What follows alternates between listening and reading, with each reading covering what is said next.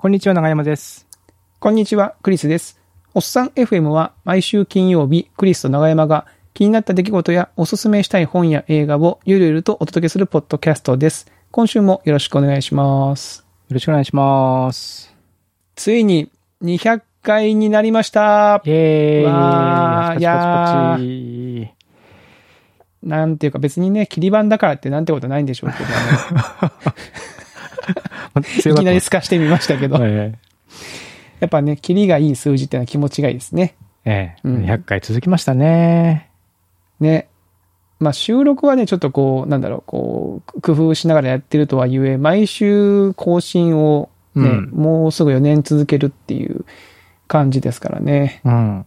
なかなか続くもんですね。まあ、こうやってね、ねまあ皆さんに聞いていただけるっていうのが、まあ一番いい、あれですよね。そうなんです。皆さんの感想とかお便り一つ一つがですね、我々のパワーの源に、はい。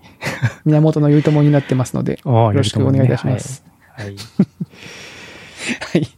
ということで、はいえー、まあ200回なんですけども、うん。まあ、いつもとね、変わらず、えー番組自体は、えーやっていこうと思ってまして、この放送が8月の5日ということで、ええー8月のね、月初、えーですので、また今週もですね、うん素敵なゲストを、はい、呼んでおります。来この200は回、い201回を、えー記念してですね、素敵なゲストを呼んでおりますので、えー紹介したいと思います。はい。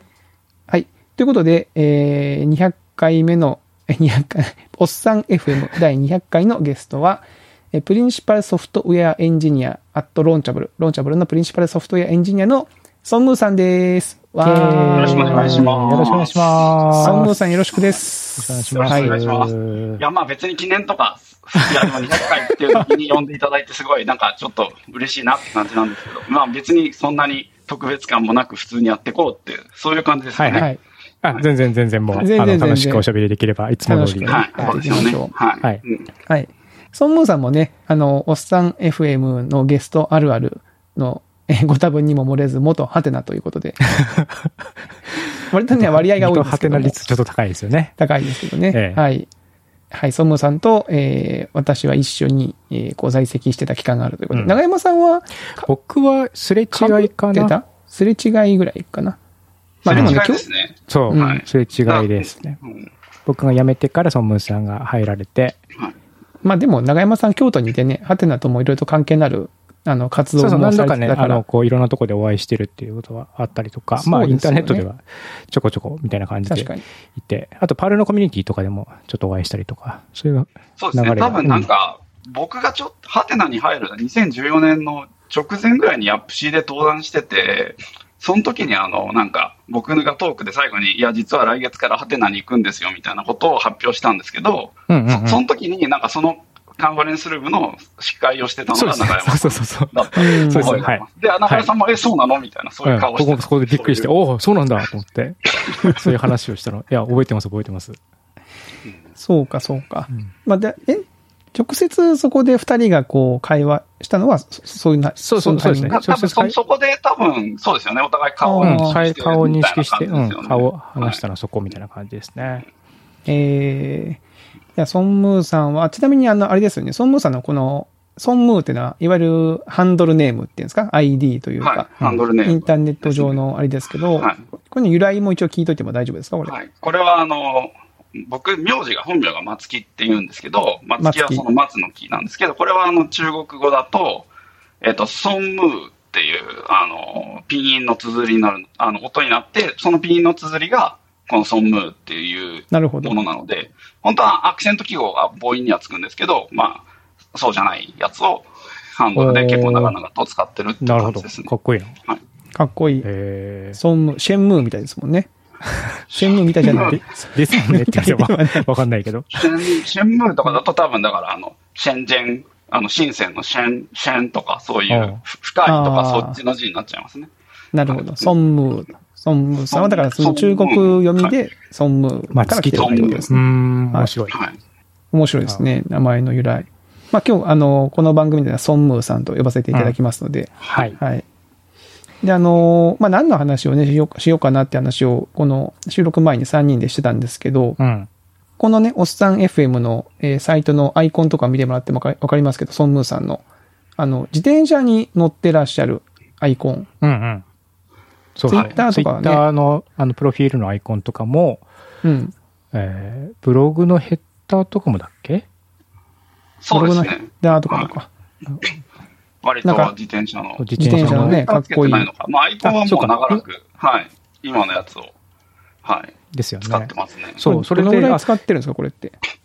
これはもう、えっと、20年前に、だからもう大昔なんですよね。これが、えっと、2003年にレースに出た時に、あの、当時の彼女で今の妻に撮ってもらった写真なんですけど、あ、そういう、急に。急にぶっこんできますね。なるほど。えー それう、を、いや、結構よよく撮れてるんで、すごい気,、に入ってて、うんうんその、あの、アイコンだけじゃなくて、あの、前面だと、その、なのですごい気に入ってて、はい、ずっとアイコンにしてたらもう20年って感じです。はい。ええかっこいいですもんね、自転車。いや、そう、だから、その、うん。プロフィールとかアイコンとか見るたびに自転車を乗る人だっていうことは知ってるんだけど、なかなかその自転車の話を深々とする機会が、聞く機会がなかったので、うんうん。まあ、今日はちょっとその辺をなんか,、ね、確かに聞きたいなっていう、インターネット上でもやっぱりエンジニアとしての顔がやっぱ圧倒的にこう強い気がしていて、そうですねうんまあ自転車の話もちろんしてるんですけども、やっぱその辺をこうちょっとじっくりしたいなっていうのと、この間本当はね、あの京都にね、いらした時にお会いして、その辺、まあなんかいろいろ、わちゃわちゃ話す機会があったんですけど、なんとうちがコロナになってしまって、そうですよね。いや、なので僕は、あの、そう、ゴールデンウィークにちょっと京都に、あの、遊びに行ってたんで、うんその時に、そうですよね、クリスさんと長山さんとお会いしようみたいな話をしてたんですけど、うんうん。そう、そうですよね。で、僕、実はその直前ぐらいからおっさん FM, FM を、あの、なんていうか、予習のために聞き始めた。予習のためってな、別に、予習はないでしょ。予習なんないよ、これ。なるほど。まあでもね、最近どうなるかっていうのを聞くのは、そうそうですよね最近どうなるかっていうのがわかるから。あー。えちなみに、こう、おっさん FM は、その、そのタイミングでちょっとこう、ちらほらと聞いていただいて、ど、どうです、ソンムーさん的にこの、おっさん FM の雑談とかはどどうなんですか？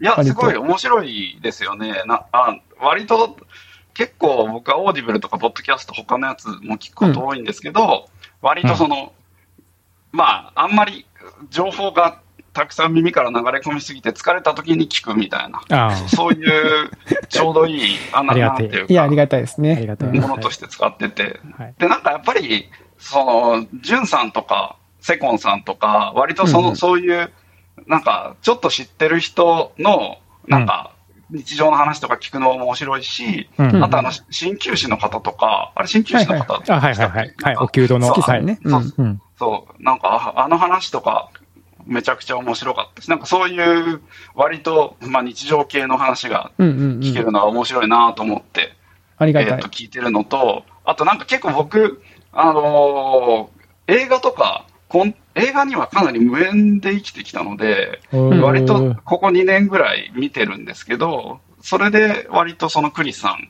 とか長山さんがそういう映画の話してるのをき聞いて、あ、じゃあ見てみようとか思って、なんか最近ファイトクラブ見たりとかしました。えー 最近、最近見た。ファイトクラブはいいよ。まあ、ファイトクラブ最近見たってのはいいですね。いい。ファイトクラブはね、もう本当あの、映画を見たんだったら、あの、ぜひとも、あの、T シャツも買ってほしい。あの、早川書房から出てるんで、オンラインで出てるんで、もう買ってほしいですね。うん。いやー、なるほど、なるほど。じゃあ、結構聞いていただけてるという感じなんですね。ええそうですね、過去のやつで面白そうなやつは結構ピックアップして、ありがとうございますはい聞いてます。はい。はい。ありがとうございます。いや、であればもうね、今日はもう、お手のもんでしょ、もうね。んまあ、のんびり。その雰囲気で。もうデノモンって別に何もするとないけどね。何も良くない話かにね。うん。まあ、そんなさん、だから自転車の話をちょっと今日そうそうしようと思っていたんですけど、まあ、入り口をね、うん。はいどこにしようかなとか思って、でもやっぱそもそもじゃない？そもそもか。そもそもだって、もう何、もう十何十年もやってるって、その最初のきっかけみたいなのところから自転車の僕ね知知ってみたい、聞きて聞いてみたいなと思うんですけど、そうですよね。はい。そうですね。なん、すごい昔からの話をすると、うんうん。なんか、こう、その、僕はその、結構、まあ、貧乏だったんですよ。貧乏だったって言うとあれなんですけど、そんなすごい貧乏だったわけじゃないんですけど、うんうん。まあなんか、こう、車とかもないし、うん。まあなんか割とその自転車で移動するみたいなのが当たり前だったんですよね、小さい頃から。はいはいはい。だから割とその、自転車でそれなりの距離を移動するし、結構家族も割と10キロぐらいだったら自転車乗っていくみたいな、なんかそそういう感じで、あの、でもバスとか電車乗るんじゃなくて、もう行けるとこだったら自転車で行っちゃおうみたいな。そうそう、そうなんですよね。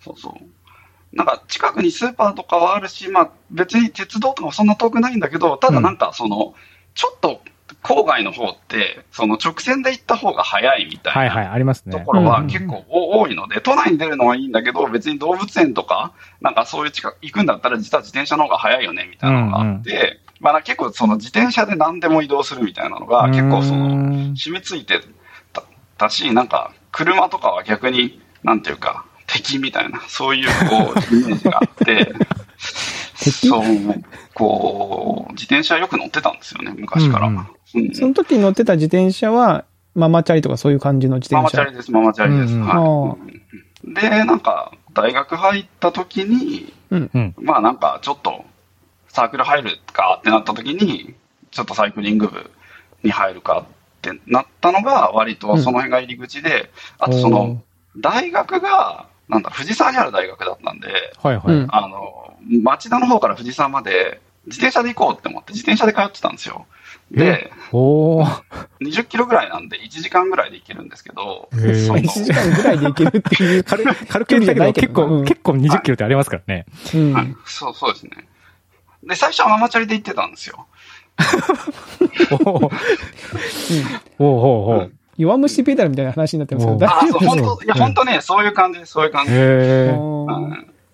で、こう、まあでも、あ、でもね、自転車の方が圧倒的に速いんですよ。なんか自転、電車乗り継いでいくと、電車とバス乗り継いで、バスは本当にすごい混むし、一本、なんなら一元とかだと見送らないといけないみたいな、そういうのがあるんで、もあう、なんか、自転、なんかで、本当に公共の交通機関使うと1時間半ぐらいかかるところが、自転車だと本当に1時間で着くみたいな、そういう感じだったんで、絶対自転車の方がいいなと思って、自転車で行ってて、で、そうですね。で、まあなんかサ、サイクリング部入るかってなって、うん。で、なんかマウンテンバイクを買い、ううん。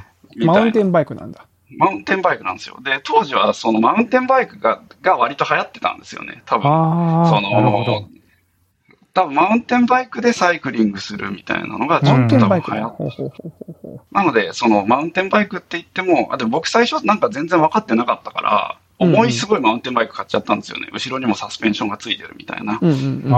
あこう、ちょっと話を戻すと、僕はあの、運動とか全然できなかったんですよ。なんか、高校ぐらいまで。し、なんか、運動神経すごい鈍いんで、あ。うん。うん、その、運動苦手、球技は苦手、まあ、球技も今苦手なんですけど、みたいなのがあって、うん。で、まあ、ただなんかそういう、こう、大学入って毎日それぐらい通ってたりとか、うん。まあ、ちょっと重めの自転車で通ってたりすると、なんかだんだん体力ついてきて、はいはいはい。なんかそうすると、なんかちょっとこう、面白くなってくるわけですよね。はいはいで、それでこほうサークルの中でもうちょっと速い方みたいな感じになってくると、じゃあなんかちょっとレース出てみようぜ、みたいな感じになって、だからなんか基本的にはサイクリング部なんで、こう、まあ普通に夏休みに北海道行ったりとか、うんうん。なんか、あの、冬とかは九州行ったりとか、うん。うんなんかそそういうような感じでやってたんですけど、なんかちょっと、あの、走るの好きな人たち、レース好きな人たちが、あレースに出てみて、で、なんか、割とそれで、こう、いい順位を取れたりして、おへなんか、ーすごい運動とは無縁だったと思ってたのに、結構そういう結果を残せるのが面白くて、わ割とその辺が結構自転車に入る入り口というか、そう、そういうのがありますすね。げえ、はいなんかめっちゃ漫画みたいなんだけど。本当よ弱虫ペダルのまんまじゃないですか？その重たい自転車 こいでだからもうめちゃくちゃて、共感ですよ、本当。へなんか、ー重たい自転車こいでね。僕なんか、だってゲーセンとか遠征するの自転車で、あの、神奈川の大船行ったりとか、ま、横浜行ったりとか、なんかそ、そういうのをやってて、なんか、もう、そう、そういう、すごい、オタク少年だったんで。でもちょっと、あの、もう少しと聞いてみたいのは、その、まあ、言っても大学のサークルって結構いろいろあると思うんですよ。はい、そはい、はいの、。いろんなサークルあると思うんですけど、そこで、そのサイクリング部っていうのに入ったのは、その、なん、なんでしょう？その、やっぱ、だって、自転車なんて普段乗って行ってるわけでしょ、そこ、そこまで。はい、はい、はい。で、わざわざ部活動で乗んなくてもいいじゃんな 気持ちにもなる、あならないのかとも思ったりもしたんですけど、なんか、楽しく、その、勧誘して部の雰囲気が良かったとか、そういうのもあるんですか？その、勧誘されてみたいな。なんか可愛い子がいたとかそう。いうのはなかったです。なんかでもサイクリングは結構やってみたいと思ってたし、割とその、そうですね、なんか友達とママチャリでどっか行くみたいなのはややって、うんうん、やったりすることはあったし、割とその神奈川の方だと、東京の方からその、よあの、江ノ島とか行ったりすると、やっぱすごい、江ノ島の海とか見れたりすると、すごいこう、なんか感動するみたいなのがあって。おしゃれロードね。そうなんです。なんか結構神奈川はその相模川かな、うんなんかずっと川を下っていくと、なんか急に海がすごいバーって開けるんですよね。自転車で行くと。うんまあ車でもそうだと思うんですけど、うん。なんかそそれが結構多分高校時代とかのちょっと感動的な光景としてあって、なんかだからサイクリングは結構そういう、なるほど。やっぱりあ自分の足でなんかどこでも行けるみたいな、うんうんそうそういうなんかロマンみたいなものをもともと感じてたので、うんまあ大学生になってちょっとあの自由な時間もできるし、まあなんか自転車に乗るような活動はしてみたいなっていうのはもともとちょっと思ってたのはありますね。じゃあ実用的な、通学の実用的な部分と、その、まあ、楽しみ、乗る楽しみみたいなところが、両方味わうのに良かったってことなんですね。えー。そしてレースに出て、え、そのレースに出たのは、レレースって言ってもあれ？そのロー、ん？ロードバイクっての？最初は、えっと、クロスカントリーってやつで、クロスカントリーってのは、えっと、マウンテンバイクのクロスカントリーってやつで、あの、山道、山道って本当にその登山道みたいな、うんでもちょっとそういうところを、あ。の、自転車で走って、まあ、そう、それ用のコースがあるんですけど、うんうん。あるっていうか、うんそのレース用に、まあなんか、こしられたもので走るみたいな、整備されたもので走る。でも一応そういうちょっとあの、舗装はされてない道を走るみたいなのがあって、それが多分出た、伊豆多分伊豆の方かなで出たのが最初ですね。まあマウンテンバイクしか持ってなかったんで。うんうん、なるほど。それでもそれもリアサスついてる重いやつでクロスカントリー出たんですか、そうです、そうです、そうです。はいええ結構すごいな、それ。超重いやつではなくて、多分、でも20キロくらいはあったのかな。まあ、結構重い、重いやつです20キロって結構重い 重くないですか？重いと思いますね。そうですね。うん、なので、だから、その後、やっぱこれじゃダメだってなって、ああ、やっぱり。10 12キロぐらいのやつを買って、そうですね、普通にフルアルミのやつを買って、うん、それはすごい気に入って乗ってましたけどね。はいええあ、じゃあ最初マウンテンバイクやったんですね。そうなんですよ。うんマウンテンバイクずっと乗ってて、で、なんか、だんだん、こう、マウンテンバイクも面白いんですけど、なんかだんだんこう、スピードを求め出すと、やっぱロードが欲しいなっていうふうになってきて、うん。で、まあ、ロードを買ったっていう、そういう感じですね。はいそその時はやっぱ結構、ロードって結構高いイメージがありますけど、それなりの値段のものを買ったんですか、それって？そうですね、その時は、うん。えっ、と、なので、だから、そう、最初のマウンテンバイクは、だから、8万ぐらいのやつを買ったんです8よ。万ぐらい。うんはいはいはでい。、次の、その、レース用のクロスカントリーバイクは、多分16万ぐらいのやつを買って。で、えっ、と、その次の、えっ、と、ロードレーサーは、えっ、と、22、3万ぐらいのやつを買ったっていう、これでも学生ですからね。そう、そうなんですよね。学生で二十何万って言ったらもう、高級車ですよ。相当いや、もなう。高級車ですよ。めちゃ高くちゃ高級級車。うん。確かに。うんまあ、MacBook Pro が今、そのぐらいするからね。そいや、のもっとしますよ、もっと もっとするけど、まあ確かにね、うんもっとするけど、円安だから。最近高いけど、うんまあ、そうか、買えなくもないのか。頑張ってアルバイトするなり、まあ、ね、しばらく使うもんだからと思って買えば、まあ別にいいわけですもんね。一晩で使いますとか、そういう金、お金じゃないですもんね。う。うんん。そうですね。もうアルバイト代はもうほとんど自転車と、あとはまあボーリングに消えていくみたいな。ボーリングの話はね、また別、聞きたいなと思うんですけど、ボーリングにも消えるっていろいろあるね。面白いね。いろいろ出てくる。面白い。ちなみに、そもそもアルバイトは何してたのそれ？アルバイトは、えっ、と、でも家庭教師と、うん。えっ、と、コンビニ夜勤と、あと、うんえっ、と、個別指導の塾講師っていう感じでしたね。はい。うんすごい。じゃあその、それぞれの場所までに、その自転車でシャーって行って、あ、そうなんですよ。そうやなんですよってって。いう感じあか。ーうーん。いいなぁ。いや、すごいね。でもコンビニ夜勤を入れてるのがやっぱすごいわ。だってもうそれ入れるともう寝る時間ない、ないもんね。だってね、日中普通に活動するわけでしょ？勤めてたコンビニが、綾瀬市っていうところで、まあ知らないと思うんですけど、鉄道が走ってないところなんですよ。で、うん綾瀬市って聞くところによると、その、本州の中で市でありながら、あの、線路が通ってない 市なんですよ。え駅が一つもない。ーえ、市なのに？市市なのに、市なのに、そうなんですよ。へで、厳密に言うと、あの、新幹線は、東海道新幹線かすってるんですけど、別に駅はない。それはその、まあ、それはあんま意味ないですよね。鉄道が通ってるっては言わないもんね。言わないで、そこにあるコンビニで働いてたんですよ。で、なのでそこまではもう自転車で行くしかないので、自転車で行って、夜勤をして、で、えっ、と、夜勤終わったら、その足で大学まで行き、大学でちょっと仮眠をして授業を受けて、みたいな。で、終わったら、えー、なんか、大和っていうところにある塾まで自転車で行って、塾講師をして、家に帰って家庭、家庭教師があったら家庭教師をするみたいな、もうなんか本当にあれですね、エンジョイ大学生みたいな、そういう、すごい。ああ、体力あったんだな。そうですね、ね。体力あったんですね、はい。じゃあもう自転車三昧の大学生って感じだったんですいや、もう自転車三昧、うん、ですよね、なんか、うん。ボーリングしに行くのも、なんかもう、リュックにボーリングの球入れていって、すごい変な目で周りから見られてましたからね。でリュリュックにボーリングの球入れて自転車乗ってやってくるんですか？そうそう。ちょっとやばい人来たってなりますよね、それね。そうですね、本当に。うん。すごいわ。で、自転車買い、その、うん。ロード買い。ロード買ったら、ちなみにそのロード買うと、前の自転車はどうなるの？それは普段使いになるわけですか？それって。まあでもその、最初のバイクは割とその山遊びとかには結構適したバイクなんで、割と近くのあの山に遊びに行くよって、近くショップの人になった時はそれで行きますし、うんうん。そのクロスカントリーのやつとかは、えーまあレレース用っていうことなので、まあその、そういうところに行くときは乗る。あとなんかその、冬場はマウンテンバイク、クロスカントリー乗ったりするんですよ。練習で。で、うんうんあの山の中の方があったかいんで、ああ、しなんか、とか、そういう、まあだから使い分けですね。はい。技術と同じで。そういう 技術を使い分け。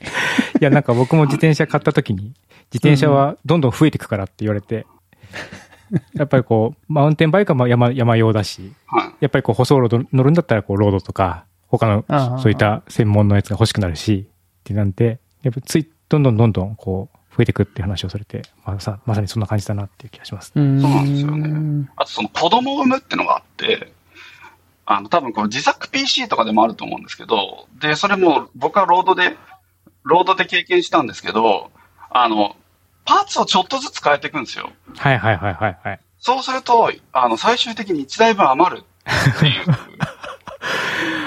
なで、それでまた1台もう一台増えちゃうみたいなてしまうみたいな、うんそう、そういうのがあって、なんかそんな話あったね。なんかお菓子を連成するみたいな。ちょっとず増つこう殖、組み立てていってね。増殖していくんですよね。増殖していくわけなんだ。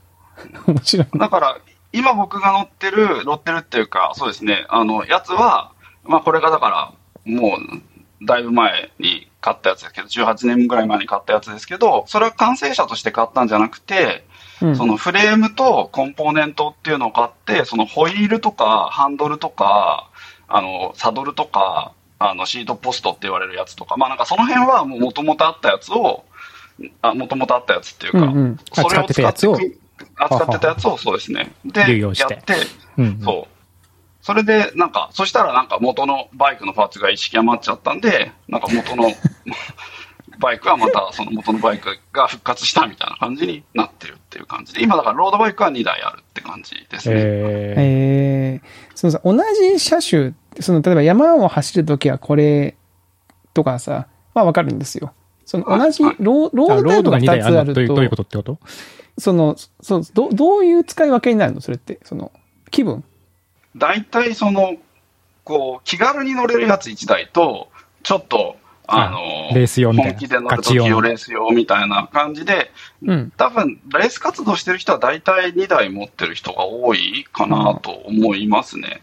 気軽に乗れるっていうのは、た例えば何かしらこうなんかぶつけたりとか、なんかトラブった時でも大丈夫なようにみたいなニュアンスなんですか？その気軽にあそうそうですね、そういうのもあるし、あとその盗難にとかに対してどれぐらい気を使うかみたいな。あまあ、もちろん盗難すごい気を使うんですけど、だから本当のもうレース用のやつみたいなのすごい高いんで、そしたらもうなんていうか、片時も目を離さないとか、あそうまあだからね。そのレースに行った時にしか使わないとか、なんかそういう感じになっちゃうんですよね。だからそうすると、なんかもうちょっと気楽に乗れるやつがあるといいなっていうことで、なんかその十数万円ぐらいのやつを普段乗りにして、みたいなうん。のパターンはよくある、ありますし、あとやっぱりその、大体その15万ぐらいの自転車って9キロぐらいだと思うんですけど、で、うんで、多分高いやつとかだと7、7キロとか7.5キロとかだと思うんですよね。で、うんうんそうするとね、やっぱ全然違うんですよね。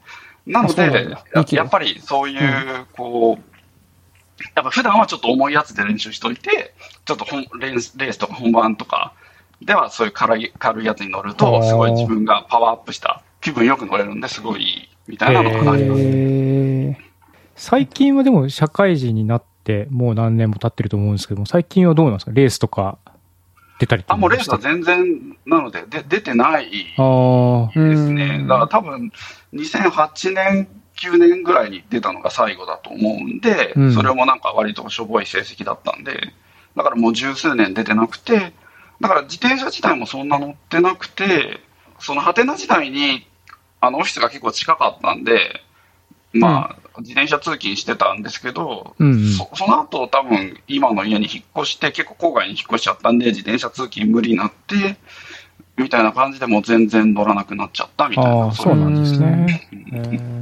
まあ、ソンムーさんの言う近いはちょっと信用がならないからな。聞いてると。そいや、のでも、でも12キロぐらいですよ。12キロぐらいだったんで、割とそれっ12キロて、あの、普通に、ハテナ社員であれば、でも結構それぐらい、そうか、僕も十何キロ走ってましたね。東京12キロ？にオフィスがあった時に、そう、そうかハテナは、あの、自転車通勤手当と購入の補助が当時出たので、当時ね。うん。それで僕はそのロードバイクを買って、で、うん、なんか十何キロ走ってた気がしますね。え、当時購入の補助もあったんですか？確か、あ、そうなんかちょっと出しててもらった気がする。うん今ないですよ。今はないですけど。うんそうなんだ。ええ面白い。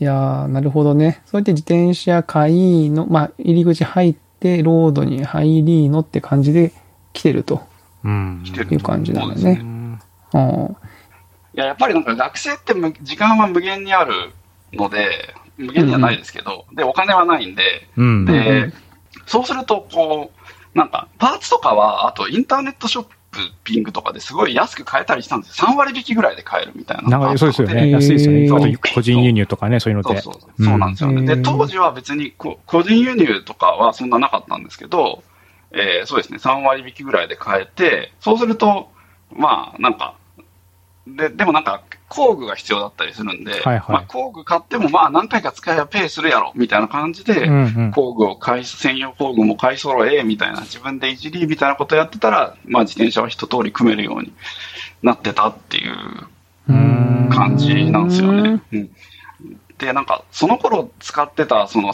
通販サイトでよく使ってたのが、サイクルベース朝日っていうところで、はいはいはい。サイクルベース朝日って今もうめちゃくちゃあるじゃないですかあ。りますね。あるそうですよね、もう、んそう、超でかい、大うん大型の。でもなんか、当時は多分、うん本当に、インターネットショッピングをなんか、気まぐれで始めたら、それがすごいヒットしたみたいな感じなんですよ。だからへえ、どそうさそうなんだ。そう、そうなんです。だからあんな大型店舗とかなくて、だから多分インターネットショッピングでなんか経営が立て直り、今やあんなにすごい大きな、あこそういうう、感そう、チじ。ェーンになったって感じなので、もう、あ、僕が毎月何万円かサイクルベースに落として、朝日に落としてたのが今やこんなになってみたいな、そういう。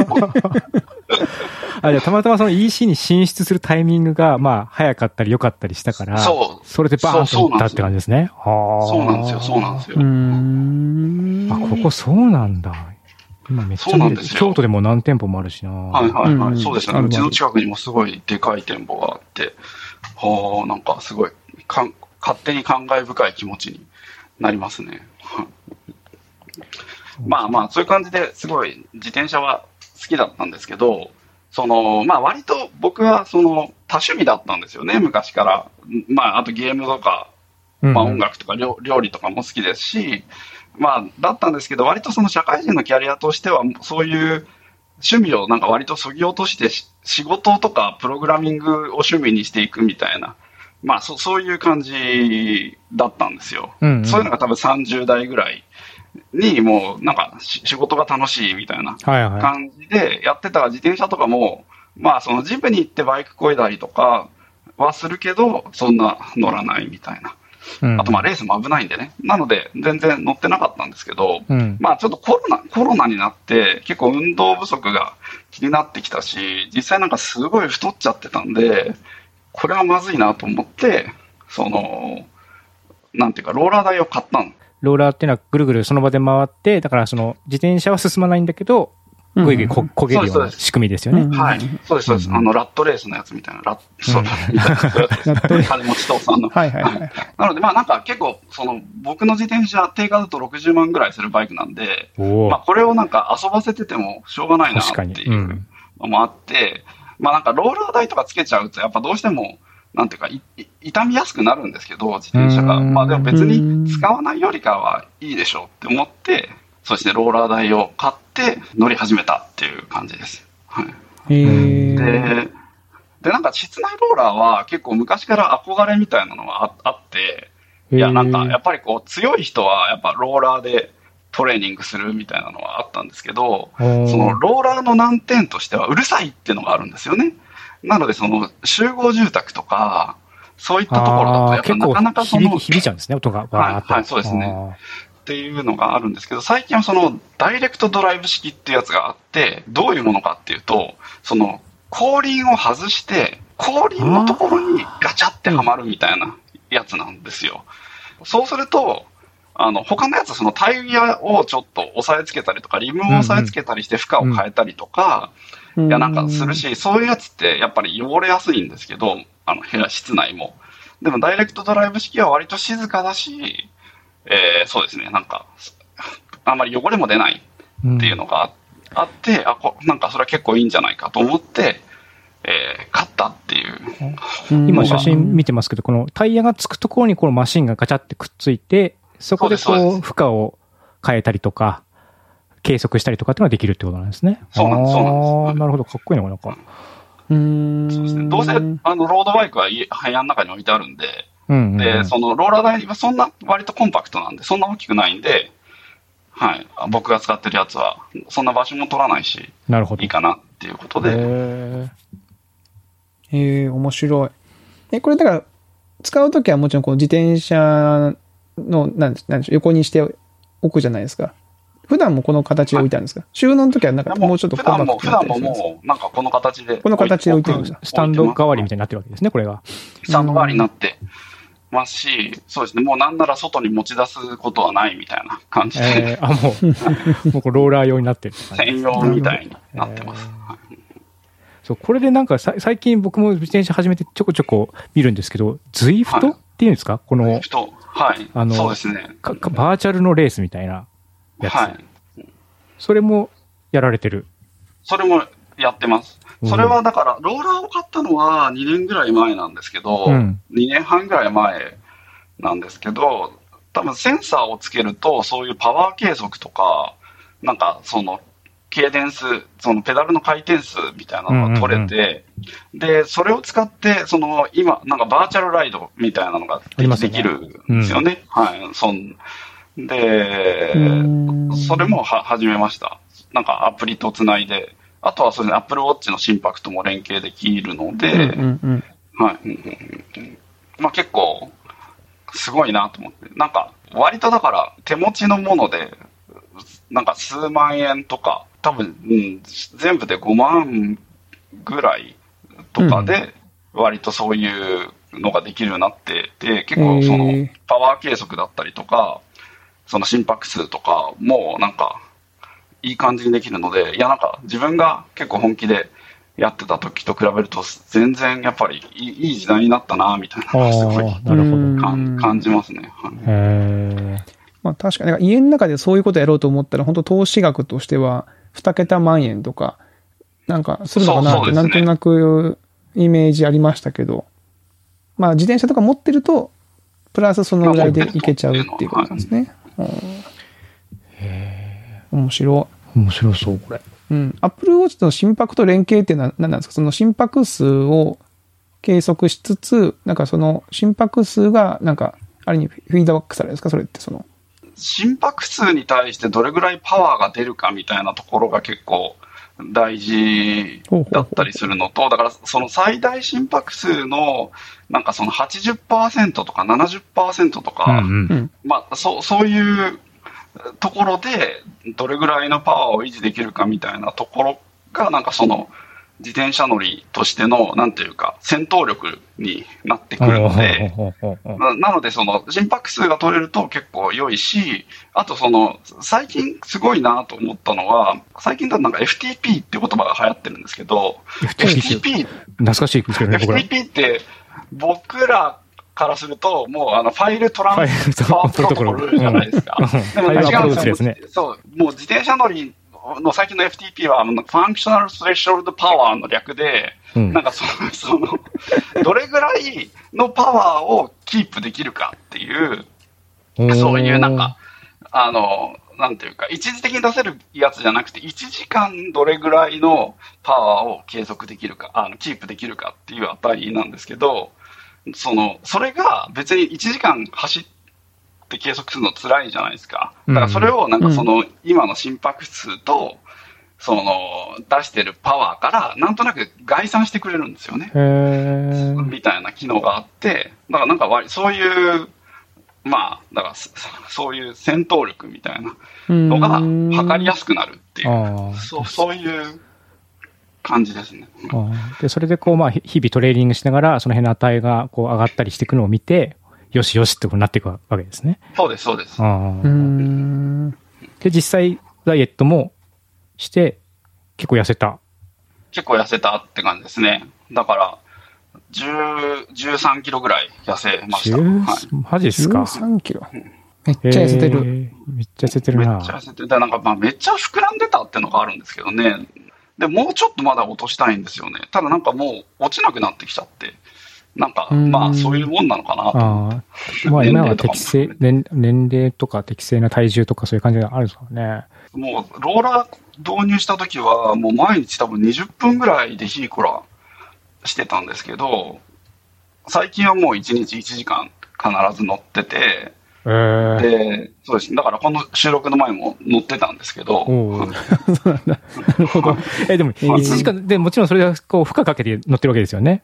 そうです。だから最近は、その、そうですね、1時間の中で、まあでもダラダラ走る時もあるんですけど、最近はその10分間インターバルトレーニングを入れるようにしてて、そのうん30秒ちょっと強めにこいで30秒休むみたいなのを10分間入れるようにして、だからそうですね。だから最初は20分だったのがだんだん伸ばしてきて、まあ1時間あまあ1こげるようになったんで、まあそこはなんかそれよりじ時点、時間を伸ばすよりもちょっと質を高めようかみたいな感じになってきたので、なんかそういうパワーメーターっていうか、そういう、なるほど。あの、ズイフトとかやったり、始めたり、みたいなのをしたっていう感じですね。なるほどね。面白い。いや、いやいやいや、ちょっと、自転車無限に話すことあるんで、あっという間にもいや、そうなんですよ。もう自転車は無限に話すことありますよ。時間が結構ね、いい時間になってるんで。う、俺も興味があるからさ、うん。どんどんね、面白くて聞いちゃう、うん聞いちゃいますね。そうですよね。マウンテンイバイクの話とか、ク。そうそう。そうですよね。そうそう。僕、いや僕、だからマウンテンバイク、最近だから、3月ぐらいに始め、買って、で、今、4ヶ月、5ヶ月ぐらい乗ってるんですけど、なんかその、自転車って、なんかこう、まあ、大体の大人乗れるじゃないですか。はい、はい。で、なんかみんな乗れるようになってるんだけど、その競技っていうふうに、とか、そのまあ趣味、趣味みたいにして考えていくと、まあ、上達する方向っていうのがあるはずなんだけど、なんかこう、なんとなく僕初めて乗ってるんで、こう、上達ってどういうことやっていうふうにななってしまっていて、今。うん。なんかマウンテンバイク、一応なんかこう、さ坂登って降りてくるっていうのは楽しいぞって言って最初ややってたんですけども、なんかこう動画とか見てると、やっぱ明らかにこう、自分よりも、こう、まあ上手いというか速いし、ダイナミックな動きしてるし、すげえなと思うんだけど、そこと自分との差が、をどういう風にして埋めればいいのかっていうのが、こうなんか全然わかんなくて、なるほど。